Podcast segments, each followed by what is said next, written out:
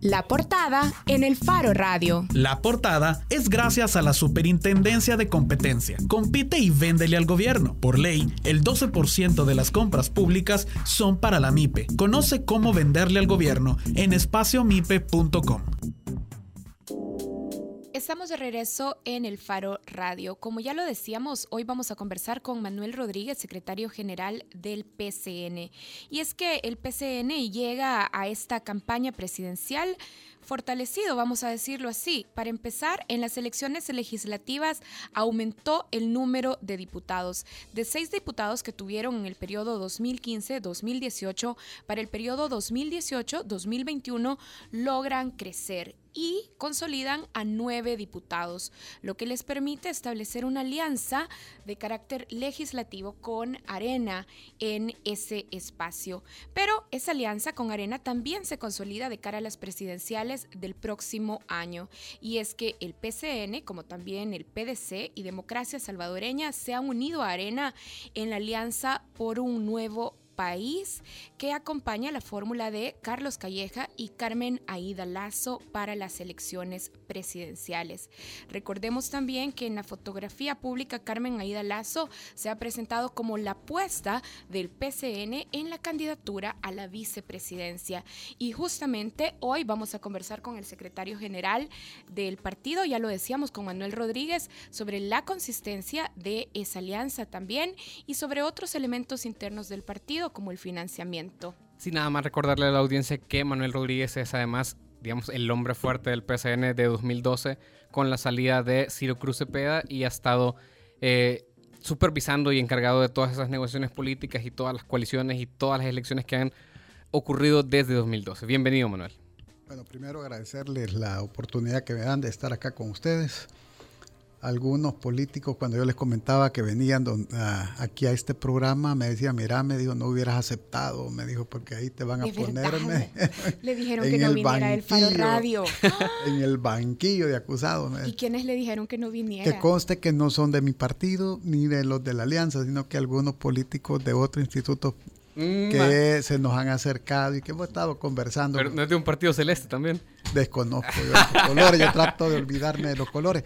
Mira, Nelson, primero quiero, quiero decirte que no soy el hombre fuerte del PCN. No, ¿y quién es? yo estoy mal informado entonces. Fíjate que eh, nosotros dentro del partido hemos tratado de hacer un cambio bastante radical. Eh, yo ingresé a Conciliación Nacional el 15 de noviembre de 1979. Eso fue un mes después del golpe de Estado. En ese momento eh, todo el mundo pensaba que el PCN iba a desaparecer, que eh, iba a sufrir el mismo destino que tuvieron todos los institutos políticos eh, que eran partidos de gobierno. En esa época solamente el APRA del Perú era el único partido que había logrado sobrevivir un golpe de Estado. Y ahí todos los partidos en América Latina habían desaparecido. En ese sentido, todos eh, lo que se pronosticaba del PCN era que realmente desaparecía. Cuando yo llego al partido un 15 de noviembre, en esa época acababan de colocarle bombas a la sede. O sea, hace exactamente 39 años. Sí, así es. La sede. aniversario en el partido. En eso, estamos ahí ya llegando. Ya, ya, cumplimos nosotros 39 años de estar en el PCN. Aunque sí tuve bastante relación por aspectos de de la familia eh, con el PCN antiguo. Pero ¿por qué dice que no es el hombre fuerte?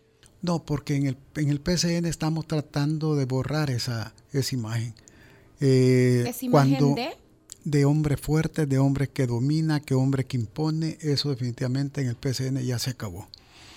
Nosotros eh, cuando entramos a Conciliación Nacional teníamos escasamente 21 años, éramos jóvenes como ustedes, bueno, ustedes eh, más o menos por esa edad, me imagino que andan. Eh, vimos, eh, vivimos, digamos, de los tiempos de conciliación nacional cuando era gobierno.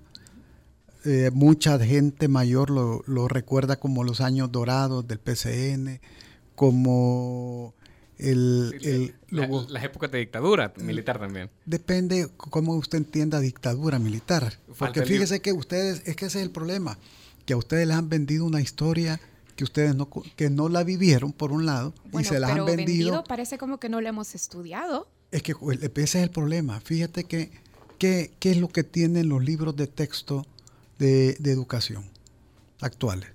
Cuando hablan de los gobiernos anteriores, gobiernos represivos, gobiernos de, de corrupción y todo eso. Yo sí quiero aprovechar que estamos ahora y si ustedes me lo permiten, meternos en una máquina del tiempo y regresar a esa época y hablar de esos años. Híjole, pero lo que pasa es que solo tenemos media hora de programa. Para otro lo podemos invitar a eso. Pero eh, de hecho, para retomar un poco, yo le decía, y yo, sostengo un poco esto de Hombre Fuerte, que eh, como secretario general del PCN, por esto. Porque cuando ustedes entran a la coalición de Carlos Calleja, cuando les invita a la coalición y les ofrece, digamos, y él lo, lo decía de esta forma, el privilegio de nombrar candidato a la vicepresidencia. Cuando esto ocurre, un grupo dentro de su partido pedía que el candidato viniera al PCN e incluso lo proponen a usted. Y a Mario Ponce. Y a Mario Ponce. Sí. ¿Por qué el candidato de la vicepresidencia no es entonces un pura sangre, digamos, del PCN? Mira, por eso sí me voy a tener que remontar un poquito hacia atrás para que ustedes entiendan cuál es, cuál es la visión del nuevo PCN. Yo le contaba que yo ingresé como joven a un movimiento juvenil. Yo fui secretario general de un movimiento juvenil en 1979, 80, hasta allá por el, ¿qué fue? Por el 99 todavía. Estábamos nosotros metidos en la parte de, de relación con los jóvenes. Nosotros cuando ingresamos al PCN, ingresamos a formar parte de un movimiento juvenil con la idea de que íbamos a encontrar un partido abierto un partido donde se le iba a permitir a la gente joven ir escalando, ir subiendo dentro de la estructura del partido. Nos encontramos algo eh, diferente, nos encontramos todavía que existían este, eh, bloqueos hacia algunos sectores, hacia el sector femenino, hacia los jóvenes, y fuimos víctimas nosotros de, de esas circunstancias. Mario Ponce, yo lo conocí ya en el 82, él tenía creo que 16, 17 años. Eh, estaba participando, le gustó eh, la idea de formar parte de un partido donde se le estaba dando oportunidad a los jóvenes y eh, se incorporó al PCN en esos seminarios de capacitación que nosotros teníamos. Y la idea de nosotros en ese momento era de un partido totalmente distinto al partido que había estado gobernando en el pasado. Nosotros dijimos, revisemos el pasado, veamos las cosas buenas, pero las cosas malas no las repitamos. Por eso no hay pura sangre. Desafortunadamente, desafortunadamente, las cosas no fueron así. Siempre existieron algunos bloqueos, mucha gente se nos retiró de la gente joven que iniciamos allá por el 82 en las elecciones presidenciales donde participé, perdón, de asamblea constituyente y después en las presidenciales dos años después ya en el 84, eh, encontramos también algunos bloqueos. en ese sentido, cuando nosotros retomamos el, PCN y decidimos este, eh, crear concertación nacional, dijimos los errores del pasado no los vamos a cometer. Retomamos, retomamos de Ciro Cruz y de esa época, eso estamos hablando. Estamos hablando incluso parte de esa época. Y de esa visión vertical de, decir... De un caudillo a la Ciro Cruz. Esto vamos a hacer. Entonces, ¿qué es lo que pasó? Fíjense que a nosotros la sala de lo constitucional nos manda a desaparecer allá por el 2011. Eh, exactamente mayo, eh, o sea, no, perdón, abril del 2011 ahí manda a desaparecer al PCN. Incluso ahí se hace una lucha por tratar de revertir una decisión de una sala que, eh, que acababa de, declarar inconstitucional un decreto en el cual el PCN no se había acogido.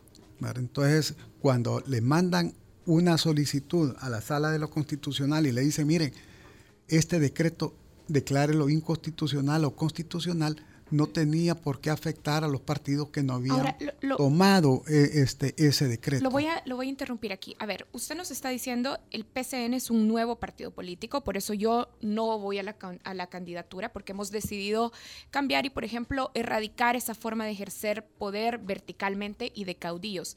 Pero esto contrasta con algo que pasó este año y recientemente.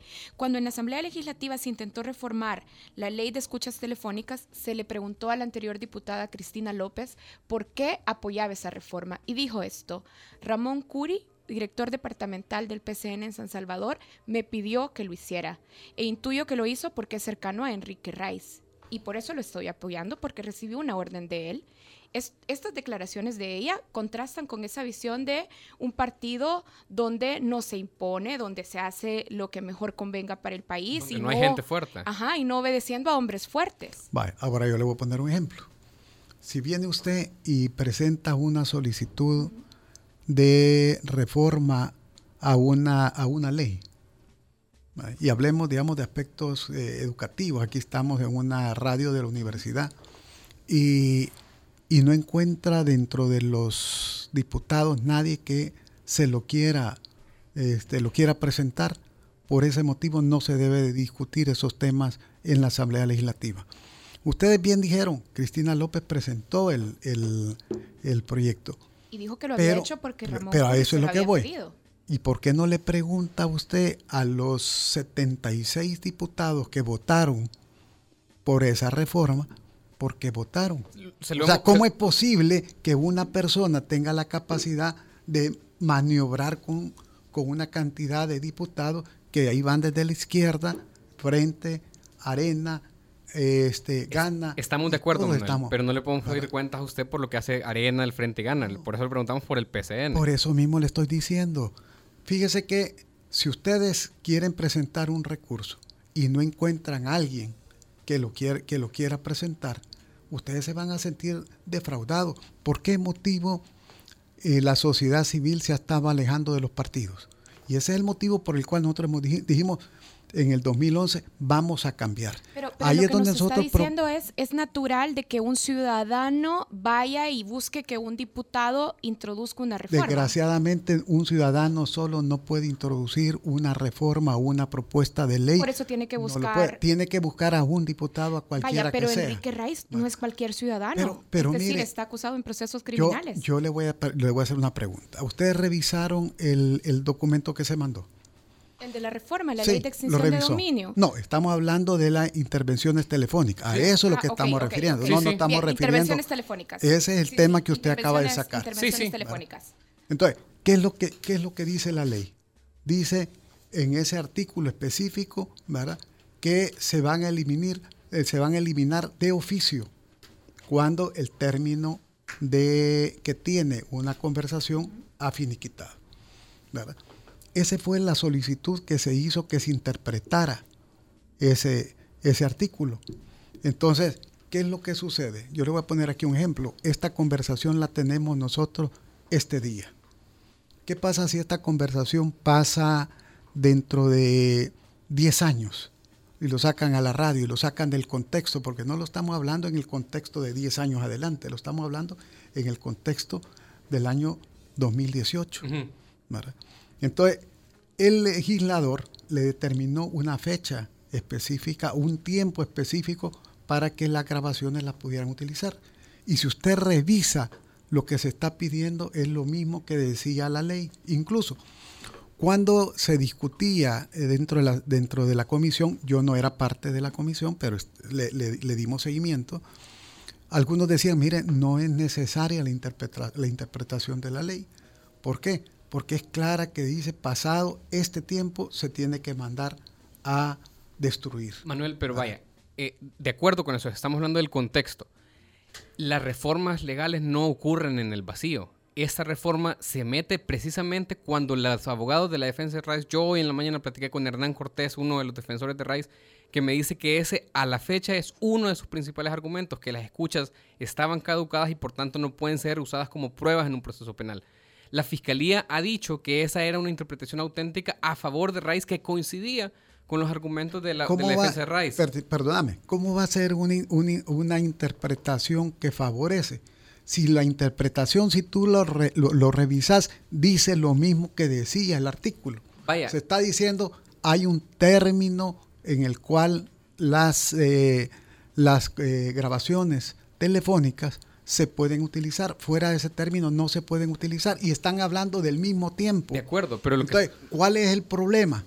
O sea, ¿dónde, si, si tú me decís cuál es la diferencia de lo que dice la ley a lo que dice la interpretación de la ley, si es lo mismo. Claro, pero lo que vemos es un intento de los diputados por reafirmar algo que en este caso es coincidente totalmente con lo que dicen los abogados de la defensa de Rice. Nos pide que ignoremos eso, que digamos es una simple coincidencia.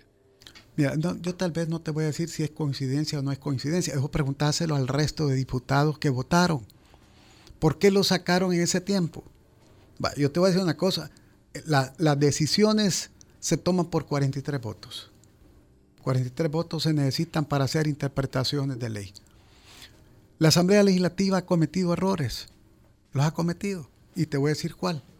El mandar una interpretación de la ley, mandárselo al presidente de la República para que ratifique o lo vete. No debería ser así. ¿Por qué? Porque la Constitución le da esa potestad a la Asamblea Legislativa. Aún así, hemos visto nosotros algunas reformas de ley que han más bien interpretaciones de ley que han sido vetadas por el presidente, el caso del DUI. ¿Por qué no dicen nada ustedes del DUI? No, ¿Por qué no lo cuestionan? Claro que lo hemos cuestionado, pero no se lo podemos cuestionar a ustedes. Por eso, pero ¿por qué no cuestionan la forma que están actuando todos los diputados? Ustedes están cuestionando simplemente por el hecho de que puso una firma. Yo no voy a defender a Cristina López. Parece que sí. Pero es un derecho. No, es que tiene un derecho. Ella tiene un derecho de, de una... Eh, o sea, se le, se le ha dado por ley. Se le ha dado por ley. Yo no la estoy defendiendo.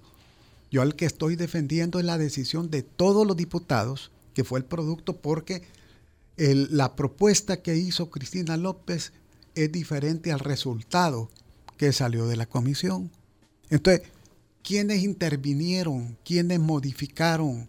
¿Quiénes llevaron a esa redacción? Si habían seis, siete redacciones de ese documento. Ahora, si el tema que vamos a ocupar acá en este programa de 30 minutos es sobre este tema, yo te digo, yo aquí estoy para discutirlo si quieren. de, hecho, queremos, cambiar y regresar a lo que empezamos. Ajá. ¿Por qué usted no aceptó entonces ser el candidato a la vicepresidencia? Porque yo les explicaba de que en las elecciones del 2015 y del 2018, nosotros tomamos la decisión de abrirle el espacio a la sociedad civil.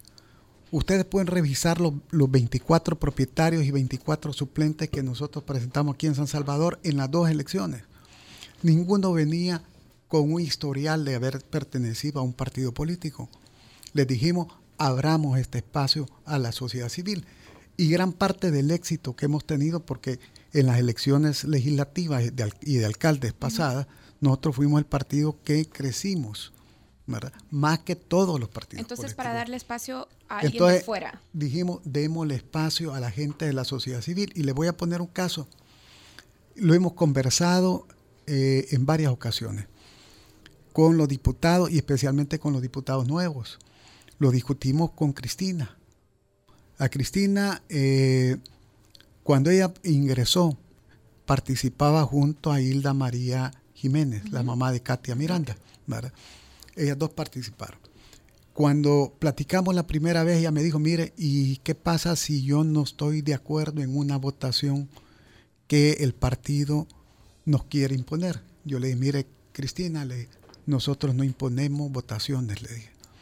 Y tan es así que el día, la primera vez que ella se opuso, que no votó, porque esas cosas también ustedes tienen que señalarlas.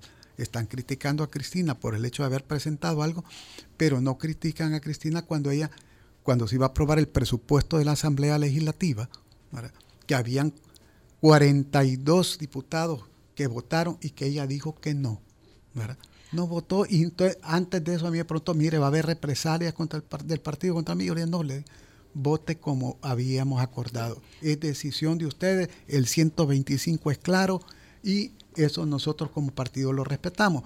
Pero volviendo al tema, en el caso específico, digamos, de esa apertura, dijimos nosotros que este es un proceso y que estamos viendo resultados porque la gente que nos ha criticado a través de redes sociales, que ha dejado de ir a votar, porque estamos hablando de más casi un 50% de la población que no va a votar, que no cree en los políticos, que no cree en los partidos. Entonces, para... Entonces dijimos nosotros, abramos el espacio. y para, ahora... Para canalizar esas demandas de la población es que usted decidió entonces no presentarse.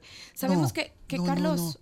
Mire, lo que pasa es que nosotros vimos en, en Carmen Aida una mujer que estaba del otro lado que era de los críticas, de las personas que nos critican a nosotros los políticos. Yo pensé que el otro lado de arena me iba a decir. Y no es lo mismo, y no es lo mismo estar del otro lado que estar en el lado donde se toman las decisiones y donde se critica a la gente. Carmen Aida era una de las personas que nos criticaba a nosotros. Y ustedes lo pueden revisar. Y ha sido cuestionada por eso y no han cuestionado a nosotros que por qué motivo nosotros llevamos una mujer que nos estaba criticando. No nos molesta la crítica. Lo que le estamos diciendo y se lo decimos a ustedes, los jóvenes, participen en la política. Para cambiar las cosas, la constitución es clara. La constitución dice que es a través de los partidos políticos. Para llegar a ser presidente debería ser a partir de los partidos políticos.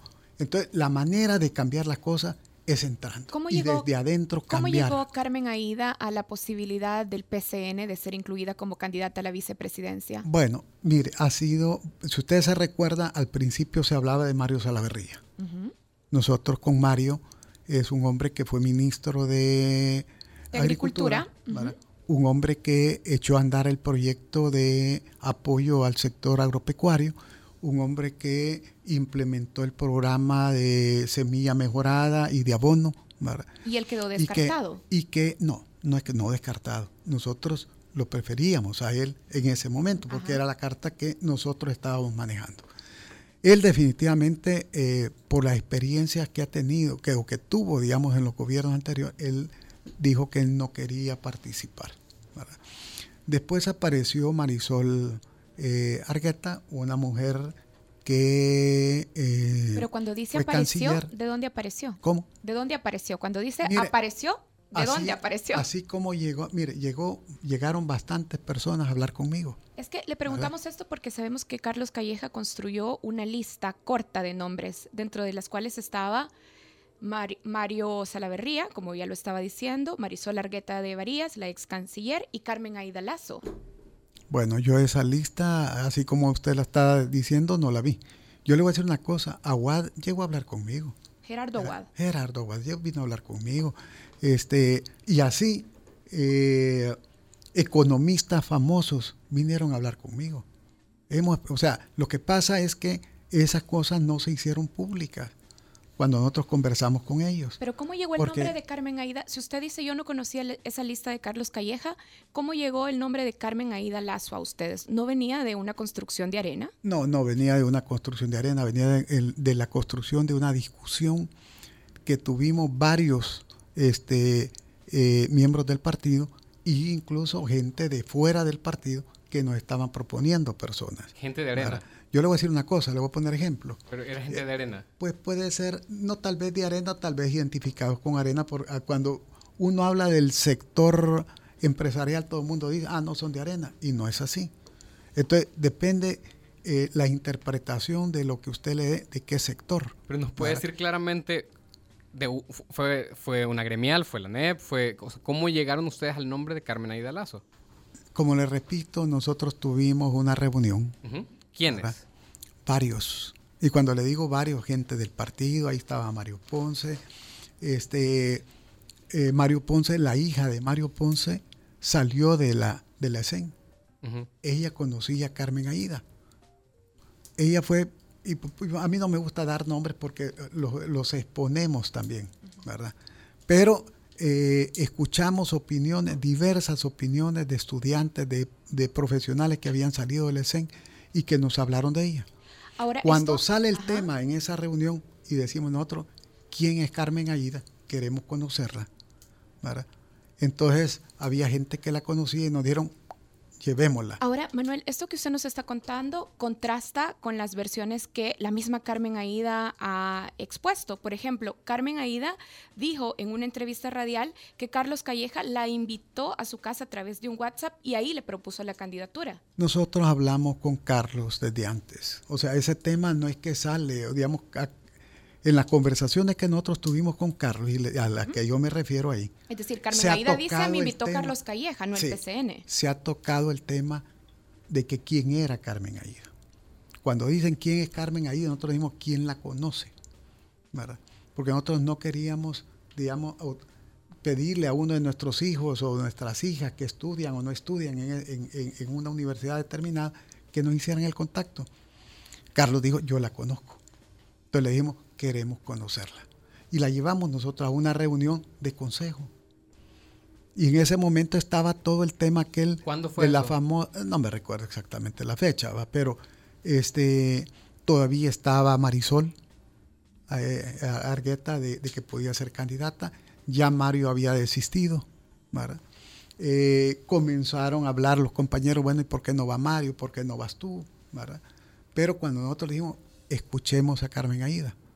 Miren, yo no sé si ustedes han tenido la oportunidad de ver y escuchar a Carmen Aida eh, cómo se maneja. Sí, le hemos Es entrevistado una- acá antes es- de cuando, es- cuando es no era una- candidata. Es una mujer realmente excepcional. Una mujer que ha dejado con la boca abierta a decanos, a profesores, ¿verdad?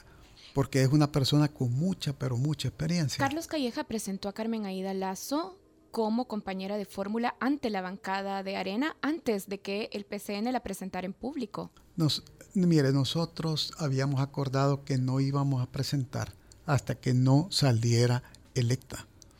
Y, resultó electa hasta después. Bueno, pero él ya la estaba entonces presentando La ante la en bancada. público antes de que fuera electa. Así antes es. de que fuera electa. Pero él, él no tenía la seguridad que nosotros le íbamos a acompañar. Fíjese que nuestro padrón electoral, Carlos Calleja no No es- tenía la seguridad de que el PCN iba a acompañar a Carmen Aida, porque pero, pudiéramos, pudiera, pudi- pudimos nosotros haber rechazado esa situación. pero ya la llevaba a reuniones de bancada y se le saludaba como futura vicepresidenta. Eso desconozco porque a mí no me consta, ¿verdad? Porque a mí eso definitivamente es lo que no me consta. Yo cuando recibí a Carmen Aida, la recibí en una reunión de consejo ejecutivo, le escuchamos, así como habíamos escuchado a Marisol Argueta, así como habíamos escuchado a Mario Salaverría, de la misma manera. Y en ese momento no había ninguna decisión todavía.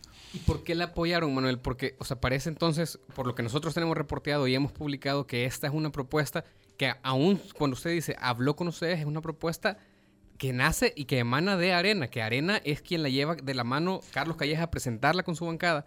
O sea, lo que le estoy preguntando es, ¿qué gana el PCN dándole la bandera y la cobertura a Carmen Aida, carta de Arena, en la coalición? Que, o sea, Car- o, o Carmen Aida responde a ustedes, al PCN, es una carta del PCN. Mire, nosotros, como le dije al principio, somos un partido que tomamos la decisión de llevar a una persona no política.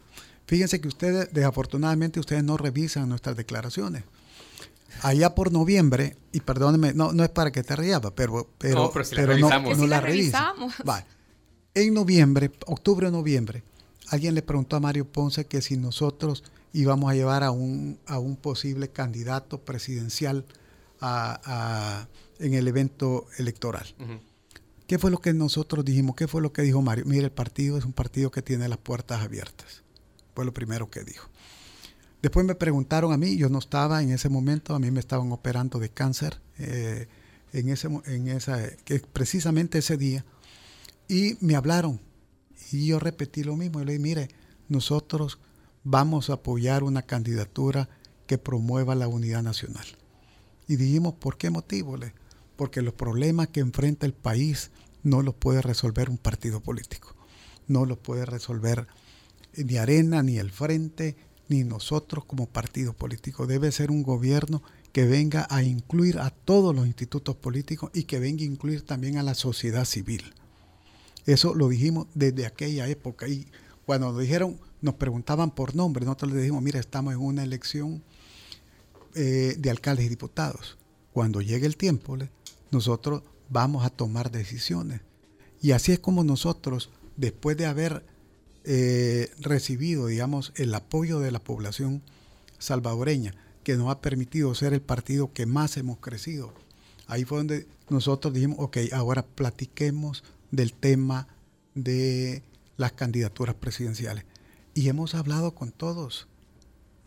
Y le digo con todos, con todos. Ya, ya vamos a hablar de eso. O sea, no solamente hablamos en esa época con, con Calleja. Félix Ulloa platicó conmigo. Allá nos fuimos a tomar un café ahí en Viva Café, que valga, o sea, aunque no podemos dar propaganda aquí, pero No, no importa. Hablaron con Pero- Félix Ulloa. con Félix estuvimos, hemos platicado, platicamos varias veces con él, incluso cuando tenían la- el problema ahí con, con Convergencia Democrática, lo conversamos. O sea, nosotros somos un partido abierto que eh, hemos dicho que los canales de comunicación son los canales que no se deben de romper nunca, que debe de haber comunicación, porque si, hay, si no hay comunicación entre los partidos políticos y con la sociedad civil, definitivamente vamos a seguir cometiendo errores. Manuel, nos, nos ha contado una historia, eh, la historia que usted cuenta de cómo llega Carmen Aida Lazo, eh, en algunos puntos también contrasta con lo que la propia Carmen Aida ha dicho, con lo que Arena y sus diputados han contado, es, es un poco opaca, voy a decir quisiéramos preguntarle por esto que estaba diciendo al principio. Usted dice que esta es una derecha que ha cambiado, que no es el mismo PCN de caudillos, de hombres fuertes, que es un PCN distinto, una nueva derecha, digamos.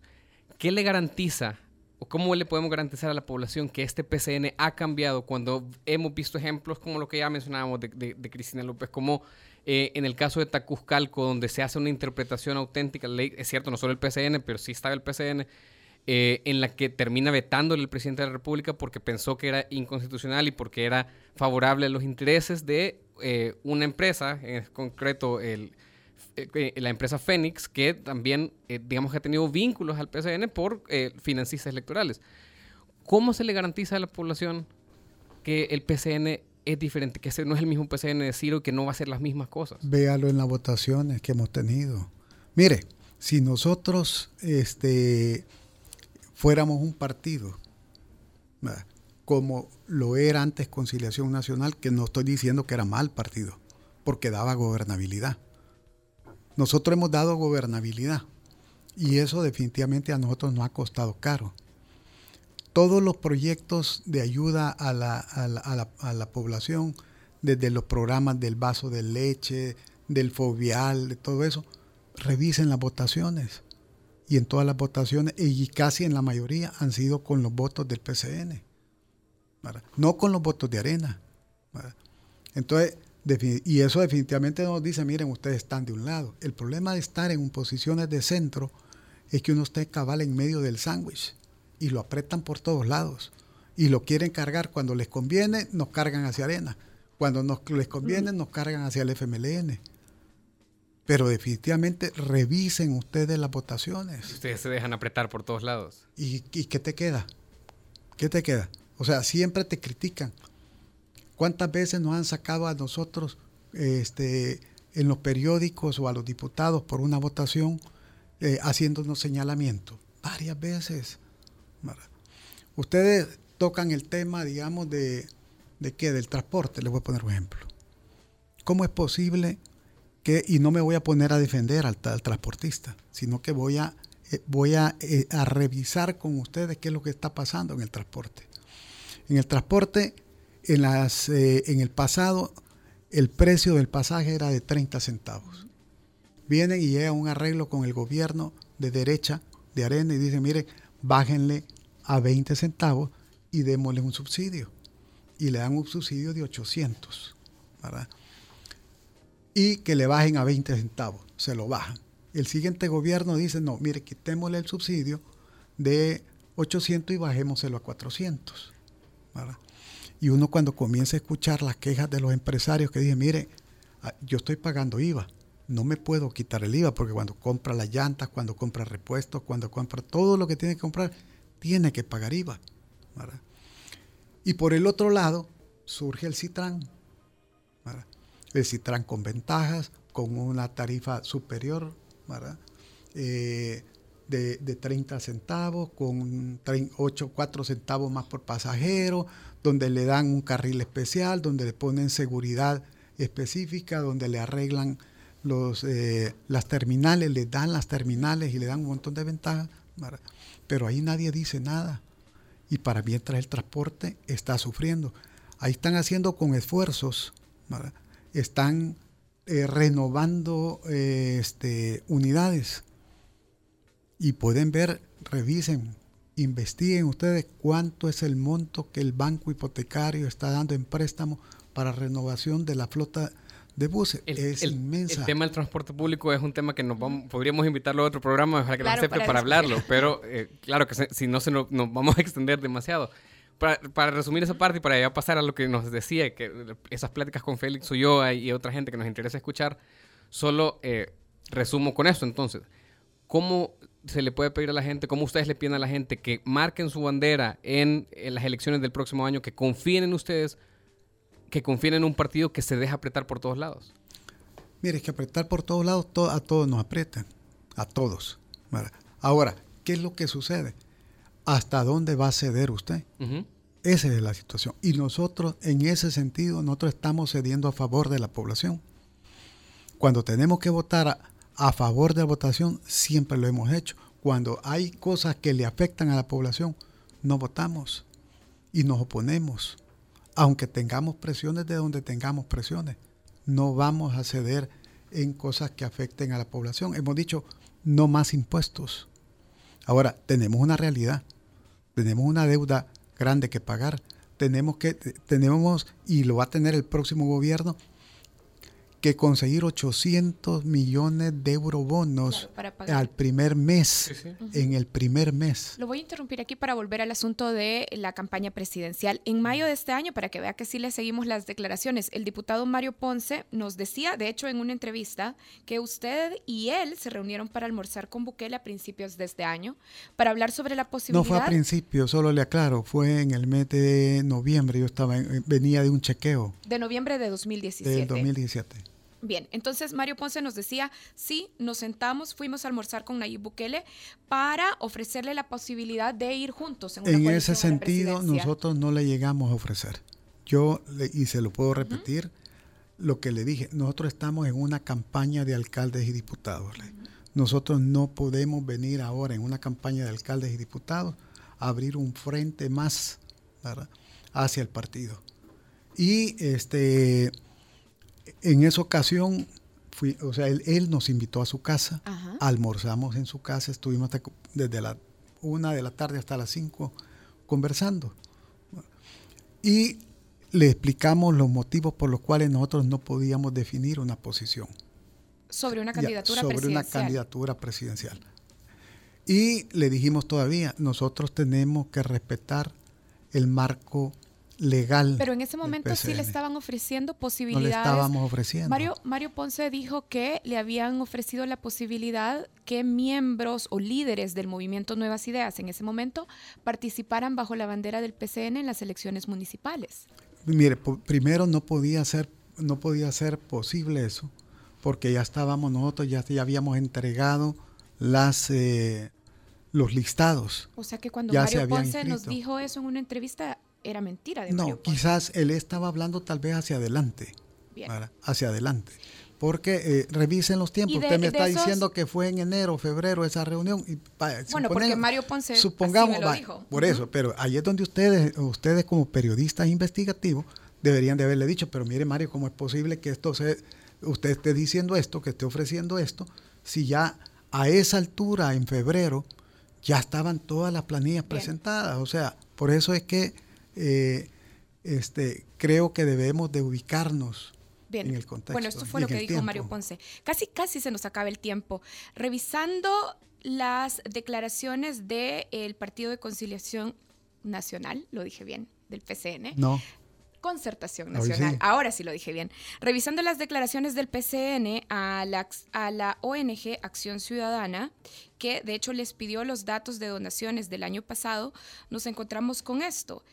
Compañía Azucarera Salvadoreña donó en el 2017 200 mil dólares a el PCN, el 41% de las donaciones privadas. De hecho, es el mayor financista, de acuerdo con lo que el PCN mismo reporta. ¿Cuál es su relación con Tomás Regalado? No lo conozco. ¿No conoce al mayor financista de su partido? No lo conozco. A don Tomás no lo conozco. Eh, eh, lo he escuchado. Sé, eh, sé digamos, la persona que es, pero yo no, no, a don Tomás no he tenido el gusto de conocerlo. Es decir, usted como secretario general no conoce a el empresario que dona, que preside la compañía que dona el 41% bueno, mire, primero, el los ingresos en un usted acaba de decir el que preside. El presidente de la azucarera se llama Mario Salaverría. Bueno, bueno. Ese es uno. Un miembro importante. Dos, dos yo quiero decirle, nosotros nos debemos de ubicar en el contexto. En ese momento nosotros llevábamos coaliciones con Arena conjuntas. Llevábamos coaliciones en, eh, si no me recuerdo, en La Unión, en Morazán y creo que las dos las que llevábamos.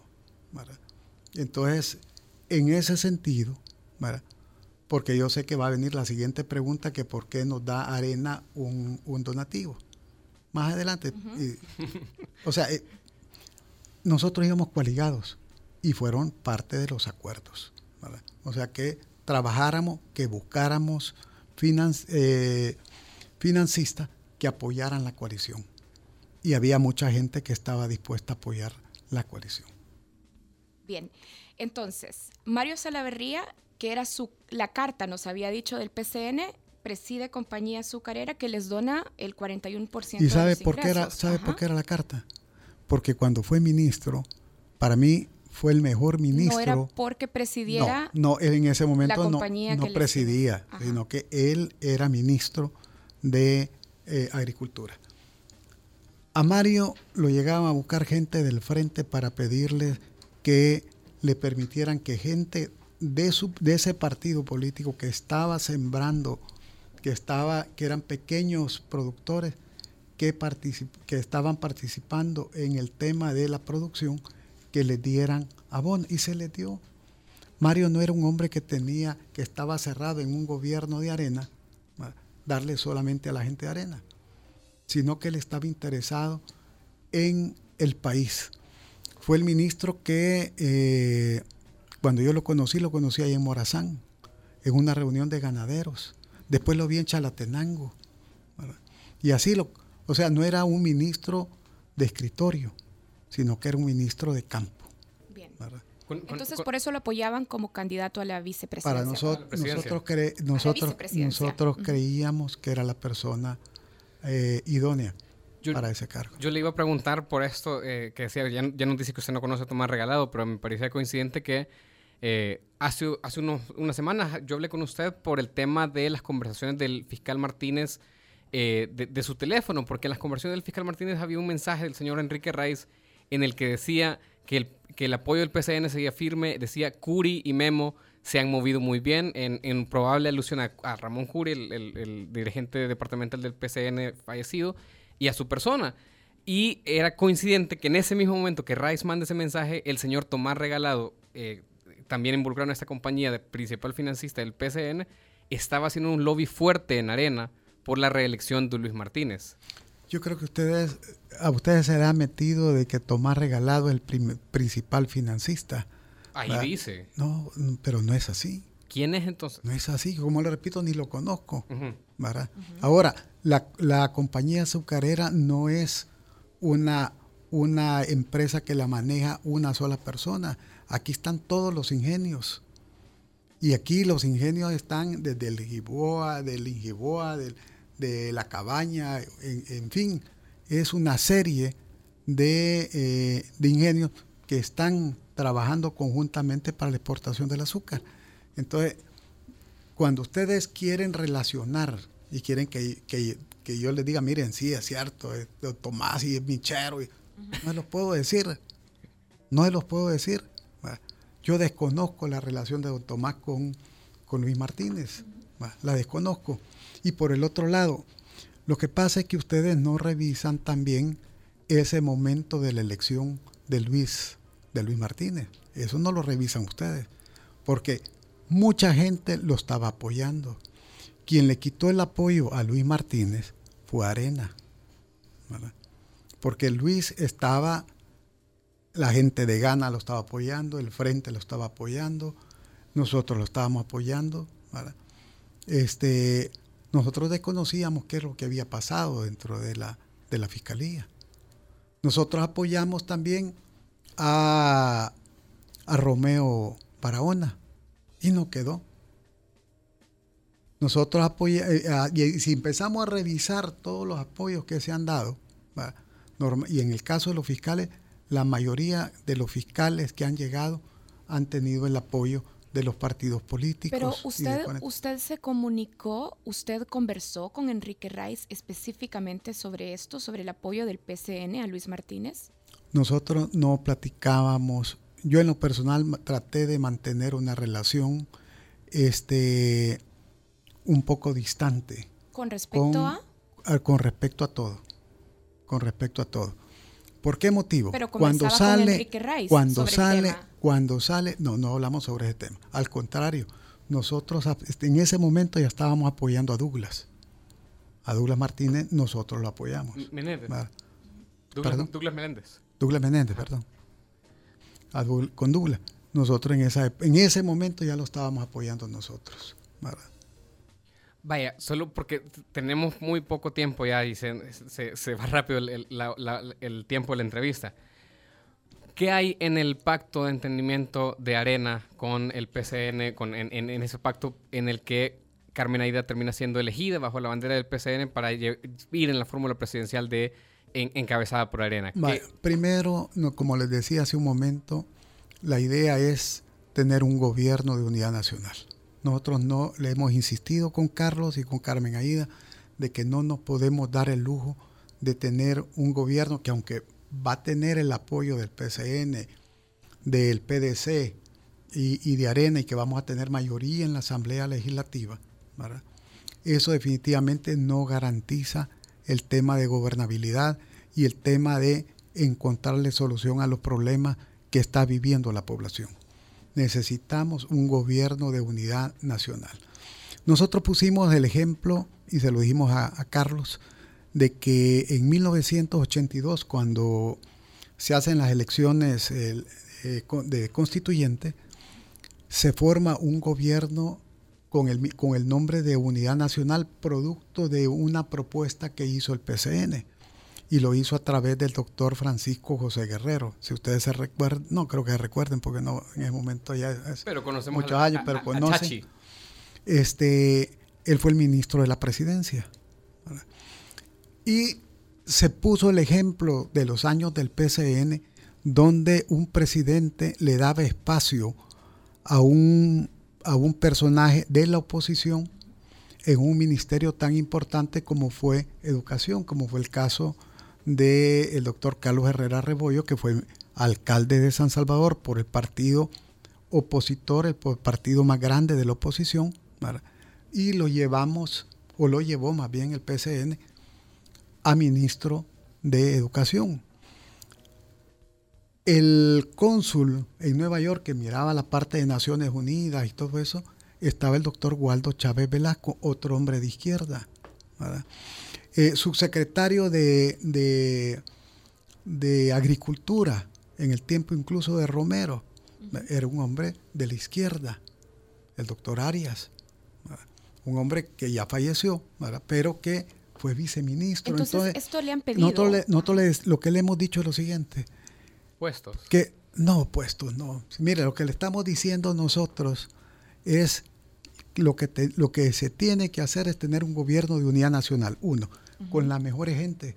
Porque mire, hay gente buena dentro del frente, hay gente buena dentro de, eh, dentro de Ghana, hay gente buena, hay gente buena dentro de la sociedad civil. Y obviamente dentro del PCN, dirá usted. Pudiera haber gente dentro del PCN, pero lo importante es encontrar un gobierno donde podamos tener la seguridad que las decisiones que se van a tomar van a ser las decisiones más adecuadas y preferentemente con la mayoría de los votos dentro de la Asamblea Legislativa. Y cuando digo la mayoría estoy hablando más de 56, no solamente una mayoría simple. ¿Usted se ve como en un eventual gobierno de Carlos Calleja? Yo no me veo como, como miembro de un gobierno. Incluso yo, con mi edad, yo ya estoy arriba de los 60 años, este, estoy jubilado. ¿Y miembros del PCN, por ejemplo, diputados del PCN, los ve en el gabinete? Mire, ni eso hemos discutido. ¿No han discutido eso en el pacto de coalición? No hemos discutido el tema ese. ¿Por qué? Porque lo que, lo que nosotros hemos firmado, porque hemos hecho un documento firmado, estamos hablando de gobiernos de unidad nacional, un gobierno donde puedan participar todos, un gobierno donde cambie las reglas del juego. Aquí hay temas que, digamos, no, no los quieren tocar ¿Por qué? Porque son delicados y todo. ¿Quiénes no los quieren tocar? le voy a poner ejemplo. Salarios. ¿Pero quiénes no los quieren tocar? Eh, nadie, ningún partido político. Pero yo le voy a poner un ejemplo. Salario. ¿Usted cree que es justo que un fiscal como Douglas, con el trabajo que ha hecho, él tenga un salario de casi 4 mil dólares, menos los descuentos y todo lo demás? No es posible. Mire, el riesgo, y eso es lo que a nosotros nos ha preocupado ahora. Solo 33 personas se presentaron, 33 candidatos ¿Y cuántos se presentaron la vez pasada? Más de 70. Más de 70. Mujeres, ninguna. ¿Cómo es posible que, conociendo nosotros mujeres, con una gran capacidad, no han tenido eh, este, el deseo de participar en, una elección como la, tan importante como es la, como es la de fiscal? Ahora, puede ser que sea, miren, tenemos problemas ahorita con las elecciones de la sala, cuánto tiempo ha tomado, este, que este proceso ha sido criticado. Nosotros ahorita estamos diciendo, todas esas críticas que han hecho en este proceso de elección de los miembros de la sala, esas críticas hay que tomarlas en cuenta para la elección del fiscal. Muy bien. bien. Se nos acabó el tiempo, de hecho ya son las dos. Generalmente a las dos ya cerramos todo el programa, pero ahorita solo vamos a cerrar el bloque de la portada extendida. Gracias a Manuel Rodríguez, secretario general del PCN, que nos ha acompañado este día. Ya vio que no lo crucificamos. Ah, te intentaron. intentamos. Yo, Todavía no nos ha dicho quiénes le dijeron que no viniera. Si ustedes me permiten, yo sí quisiera cerrar con una parte que está en Segunda de Crónicas 7.14. Ajá. En segunda. Eh, bueno, Pregúntale a Nelson Rauda si se puede ese versículo, quizás que, se lo puede.